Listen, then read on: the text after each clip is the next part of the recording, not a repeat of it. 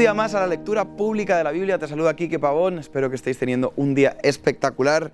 Hoy tenemos eh, el Salmo 7, donde el salmista habla de un juez perfecto que es Dios. Eh, muchas veces tenemos miedo a, a los juicios del mundo, a la gente que nos pueda llegar a señalar, pero la realidad es que el juez que nos va a juzgar es Dios y Él es un juez justo, así que es un gran salmo este. Luego vamos a Levítico 23 y 24, donde se nos explica el Festival de las Trompetas, el del Día del Perdón, de las Enramadas, y cada uno de estos festivales, que son fiestas que Dios nos da, tienen un significado hoy en día.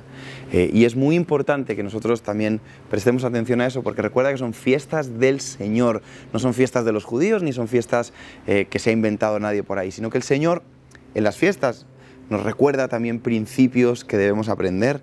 Y aquí pues encontramos por ejemplo el del perdón, el Yom Kippur, va a llegar un día que, es el del juicio final y tenemos el, Festival de las Enramadas que nos recuerdan la temporalidad, las trompetas que hablan de la venida del Señor que como hijos de Dios esperamos y es muy interesante aprender de todos estos puntos y cerramos con Lucas 7 en el que encontramos dos grandes historias. Juan el Bautista que tenía sus discípulos reconoce a Jesús y dice, hey, seguir a Jesús porque Él es el Mesías, ¿no? Y creo que es un ejemplo para nosotros que tengamos más o menos influencia, la gente que esté cerca de nosotros, debemos llevarla a que siga a Jesús.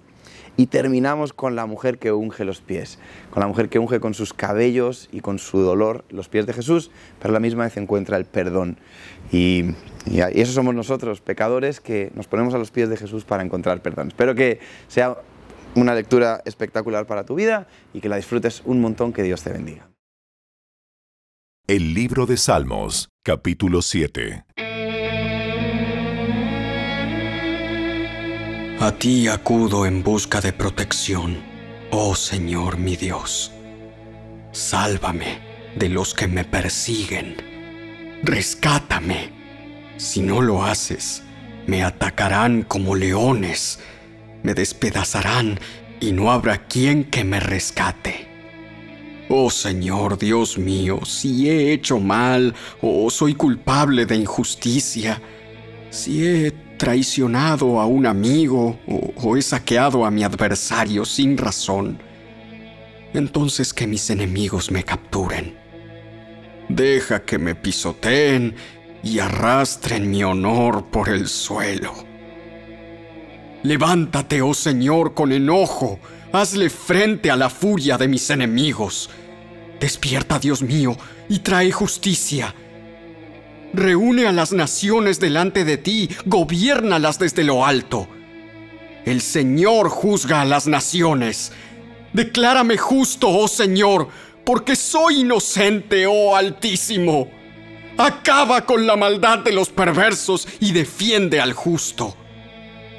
Pues tú miras lo profundo de la mente y del corazón, oh Dios justo. Dios es mi escudo, quien salva a los de corazón recto y sincero. Dios es un juez honrado. Todos los días se enoja con los malvados. Si una persona no se arrepiente, Dios afilará su espada, tensará su arco y le pondrá la cuerda, preparará sus armas mortales y disparará sus flechas encendidas. Los malvados conciben el mal, están preñados de dificultades y dan a luz mentiras. Cavan una fosa profunda para atrapar a otros, luego caen en su propia trampa. Los problemas que provocan a otros se vuelven en su contra. La violencia que maquinan les cae sobre su propia cabeza. Daré gracias al Señor porque Él es justo. Cantaré alabanzas al nombre del Señor Altísimo.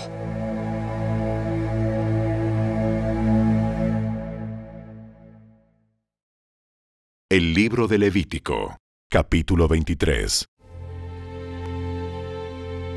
El Señor le dijo a Moisés, Da las siguientes instrucciones al pueblo de Israel. Estos son los festivales establecidos por el Señor, los cuales ustedes proclamarán como días oficiales de Asamblea Santa. Tienes seis días en la semana para hacer tu trabajo habitual pero el séptimo es un día de descanso absoluto, un día oficial de Asamblea Santa. Es el día de descanso del Señor. y tendrás que guardarlo donde quiera que vivas. Además del día de descanso, estos son los festivales establecidos por el Señor, los días oficiales para Asamblea Santa que deberán celebrarse en las fechas señaladas cada año. La Pascua del Señor comienza a la caída del sol en el día 14 del primer mes. Al día siguiente, el día 15 del mes, comenzarás a celebrar el festival de los panes sin levadura. Este festival en honor al Señor continúa por siete días y durante ese tiempo tendrás que preparar el pan que comas sin levadura. El primer día del festival, todo el pueblo dejará el trabajo habitual y celebrará un día oficial de Asamblea Santa. Durante siete días deberás presentar ofrendas especiales al Señor. Al séptimo día, Nuevamente el pueblo dejará todo su trabajo habitual para celebrar un día oficial de Asamblea Santa. Entonces el Señor le dijo a Moisés, Da las siguientes instrucciones al pueblo de Israel. Cuando entres en la tierra que te doy y recojas la primera cosecha, lleva al sacerdote el primer manojo de tu primera cosecha de grano al día siguiente del día de descanso, el sacerdote la levantará ante el Señor a fin de que sea aceptada a tu favor. Ese mismo día, deberás sacrificar un cordero de un año sin defecto como una ofrenda quemada al Señor. También presentarás una ofrenda de grano de cuatro litros de harina selecta humedecida con aceite de oliva. Será una ofrenda especial, un aroma agradable al Señor. Además, debes ofrecer un litro de vino como ofrenda líquida. No comas pan ni grano tostado o fresco antes de llevar la ofrenda a tu Dios. Esta es una ley perpetua para ti, que se cumplirá de generación en generación donde quiera que vivas. A partir del día que sigue al día de descanso, el día en que lleves el manojo de grano para que sea levantado como una ofrenda especial, Contarás siete semanas completas. Cuenta hasta el día después del séptimo día de descanso. Estos son 50 días después. Entonces presentarás al Señor una ofrenda de grano nuevo. Desde donde quiera que vivas, llevarás dos panes para ser levantados delante del Señor como ofrenda especial. Prepara cada uno de los panes con cuatro litros de harina selecta y hornéalos con levadura. Serán una ofrenda al Señor de la primera de tus cosechas. Junto con el pan, presenta siete corderos de un año sin defecto, un becerro y dos carneros como ofrendas quemadas al Señor. Estas ofrendas quemadas, junto con las ofrendas de grano y las ofrendas líquidas, serán una ofrenda especial, un aroma agradable al Señor. Luego deberás ofrecer un chivo como ofrenda por el pecado y dos corderos de un año como ofrenda de paz. El sacerdote levantará los dos corderos como una ofrenda especial al Señor, junto con los panes que representan la primera de las cosechas. Estas ofrendas, que son santas para el Señor, les pertenecen a los sacerdotes. Ese mismo día será proclamado un día oficial de Asamblea Santa, un día en que no harás ningún trabajo habitual. Esta es una ley perpetua para ti, que se cumplirá de generación en generación donde quiera que vivas. Cuando recojas las cosechas de tu tierra, no ciegues el grano en las orillas de tus campos, ni levantes lo que caiga de los segadores. Déjalos para los pobres y los extranjeros que viven entre ustedes. Yo soy el Señor tu Dios. El Señor le dijo a Moisés, Da las siguientes instrucciones al pueblo de Israel. El primer día del mes señalado, a principios del otoño, guardarás un día de descanso absoluto. Será un día oficial de Asamblea Santa un día conmemorado con toques fuertes de trompeta.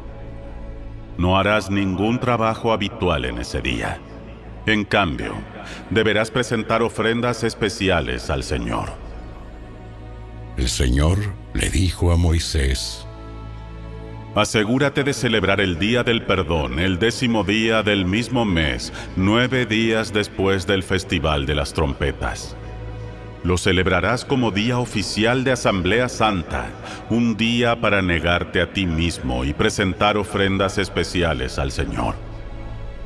No hagas ningún trabajo durante todo el día, porque es el día del perdón cuando se presentan ofrendas de purificación por ti para hacerte justo ante el Señor tu Dios. Los que no se nieguen a sí mismos en ese día serán excluidos del pueblo de Dios. Y yo destruiré a aquellos de entre ustedes que hagan algún trabajo en ese día.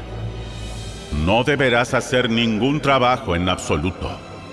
Esta es una ley perpetua para ti que se cumplirá de generación en generación donde quiera que vivas. Este será un día de descanso absoluto, y en ese día debes negarte a ti mismo. Este día de descanso comenzará a la caída del sol del noveno día del mes y se extenderá hasta la caída del sol del décimo día. El Señor le dijo a Moisés, da las siguientes instrucciones al pueblo de Israel. Empieza a celebrar el Festival de las Enramadas el día 15 del mes señalado, cinco días después del Día del Perdón. Este festival en honor al Señor durará siete días. El primer día del festival deberás proclamar un día oficial de Asamblea Santa, en el cual no harás ningún trabajo habitual. Durante siete días presentarás ofrendas especiales al Señor. El octavo día es otro día santo en el que presentarás tus ofrendas especiales al Señor. Esta será una ocasión solemne, y en ese día no se permite ningún trabajo habitual. Estos son los festivales establecidos por el Señor. Los celebrarás cada año como días oficiales de Asamblea Santa, presentando ofrendas especiales al Señor ofrendas quemadas, ofrendas de grano, sacrificios y ofrendas líquidas, cada una en su debido día. Tendrán que celebrar estos festivales, además de los días de descanso habituales del Señor. Las ofrendas también son adicionales a las ofrendas personales, a las ofrendas que das para cumplir tus votos y a las ofrendas voluntarias que le presentas al Señor.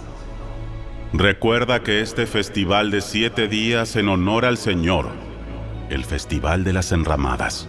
Comienza el día 15 del mes establecido, después que hayas cosechado todo lo que produce la tierra. El primer y el octavo día del festival serán días para descansar completamente. El primer día recogerás ramas de árboles hermosos. Pueden ser hojas de palmeras, ramas de árboles frondosos y de sauces que crecen junto a los arroyos. Luego celebra con alegría ante el Señor tu Dios durante siete días. Deberás celebrar este festival al Señor cada año durante siete días. Esta es una ley perpetua para ti, que se cumplirá en el mes establecido de generación en generación. Durante siete días deberás vivir en pequeñas enramadas. Todos los israelitas de nacimiento deberán vivir en enramadas. Esto le recordará a cada nueva generación de israelitas que yo hice que sus antepasados vivieran en enramadas cuando los rescaté de la tierra de Egipto. Yo soy el Señor tu Dios. Así que Moisés les dio a los israelitas estas instrucciones acerca de los festivales anuales del Señor.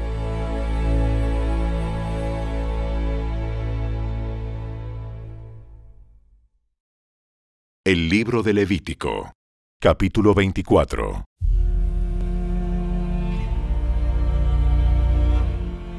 El Señor le dijo a Moisés, Ordena al pueblo de Israel que traiga aceite puro de olivas prensadas para el alumbrado, y así mantener las lámparas continuamente encendidas.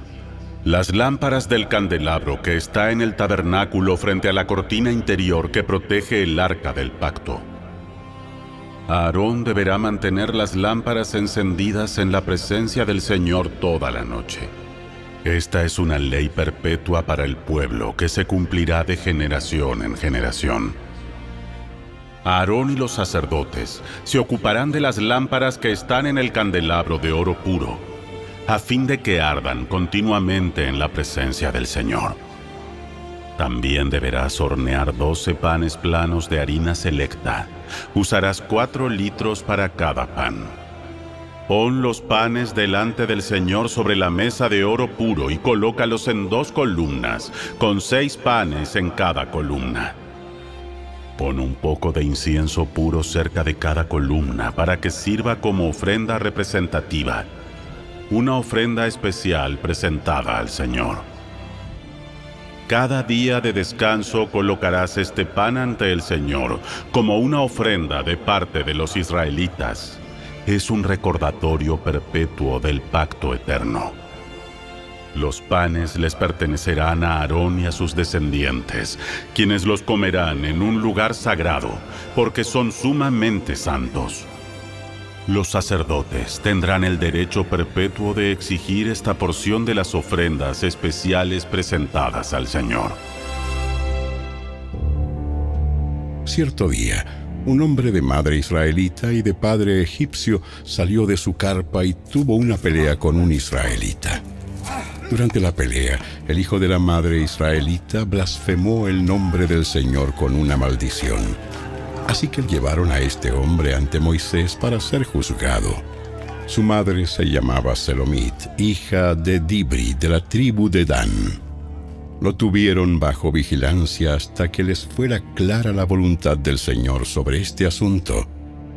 Luego el Señor le dijo a Moisés, Saca al blasfemo fuera del campamento y diles a los que escucharon la maldición que pongan las manos sobre la cabeza del blasfemo.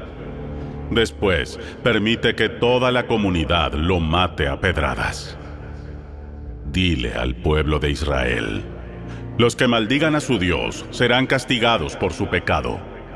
Todo el que blasfeme el nombre del Señor morirá apedreado por toda la comunidad de Israel.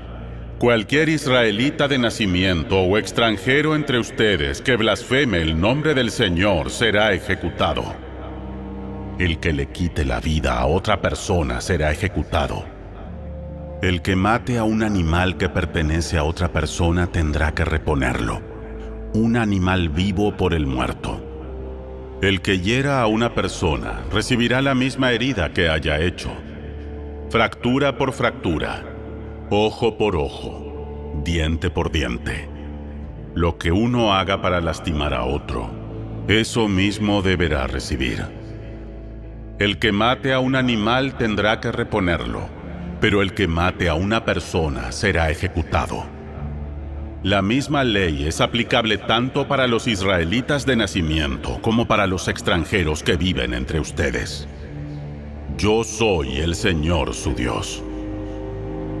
Después que Moisés dio todas estas instrucciones a los israelitas, sacaron al blasfemo fuera del campamento y lo apedrearon a muerte. Los israelitas hicieron tal como el Señor le había ordenado a Moisés.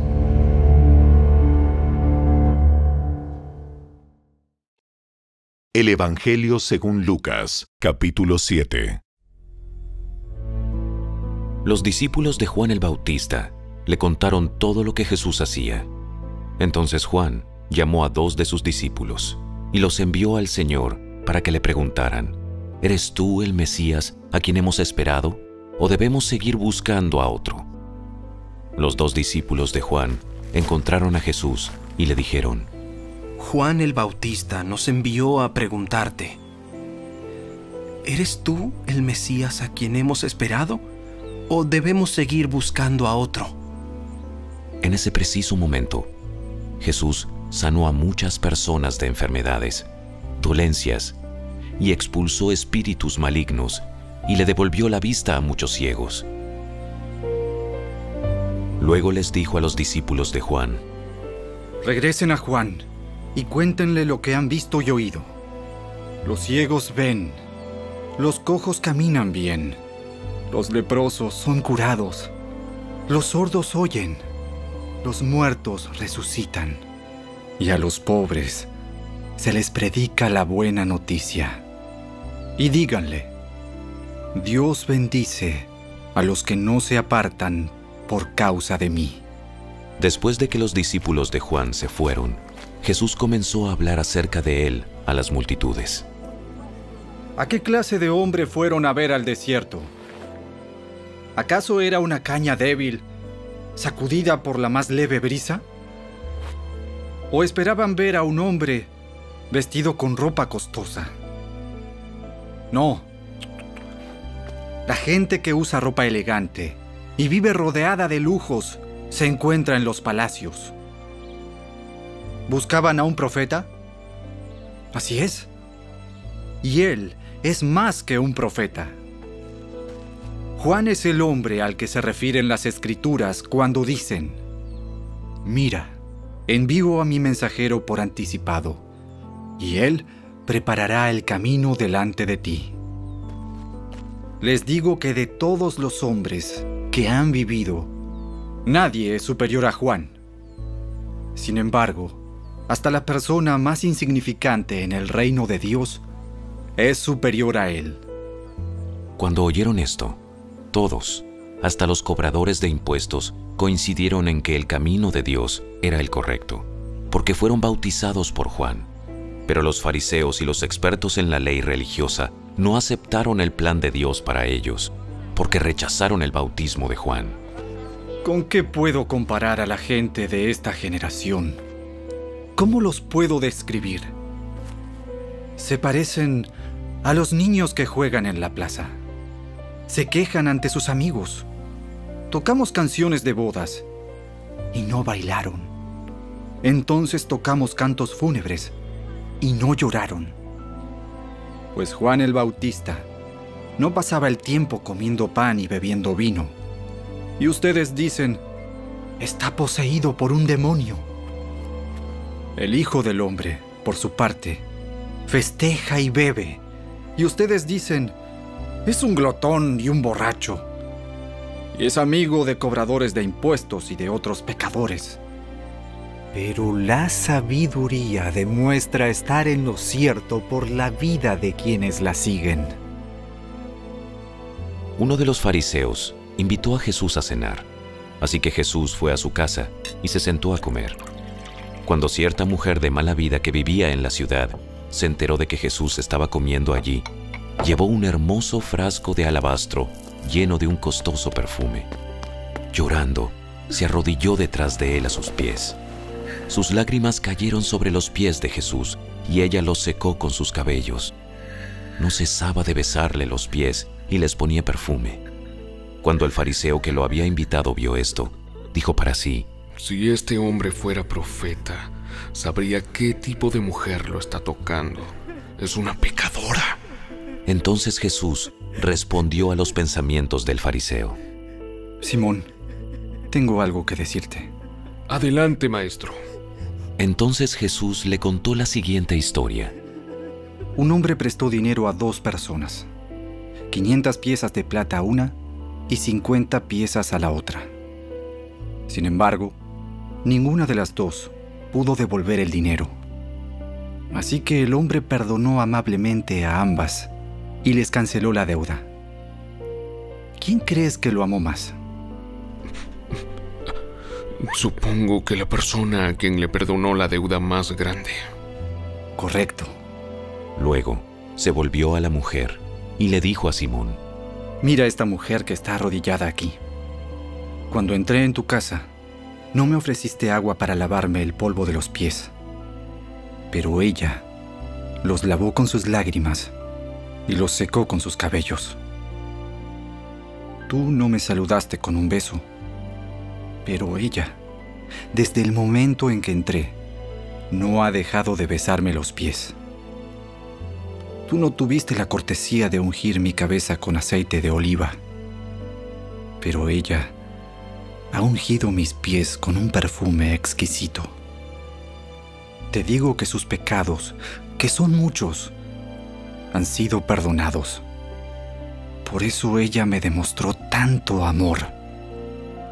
Pero una persona a quien se le perdona poco, demuestra poco amor. Entonces Jesús le dijo a la mujer, Tus pecados son perdonados. Los hombres que estaban sentados a la mesa se decían entre sí, ¿Quién es este hombre que anda perdonando pecados? Y Jesús le dijo a la mujer, Tu fe te ha salvado. Ve en paz.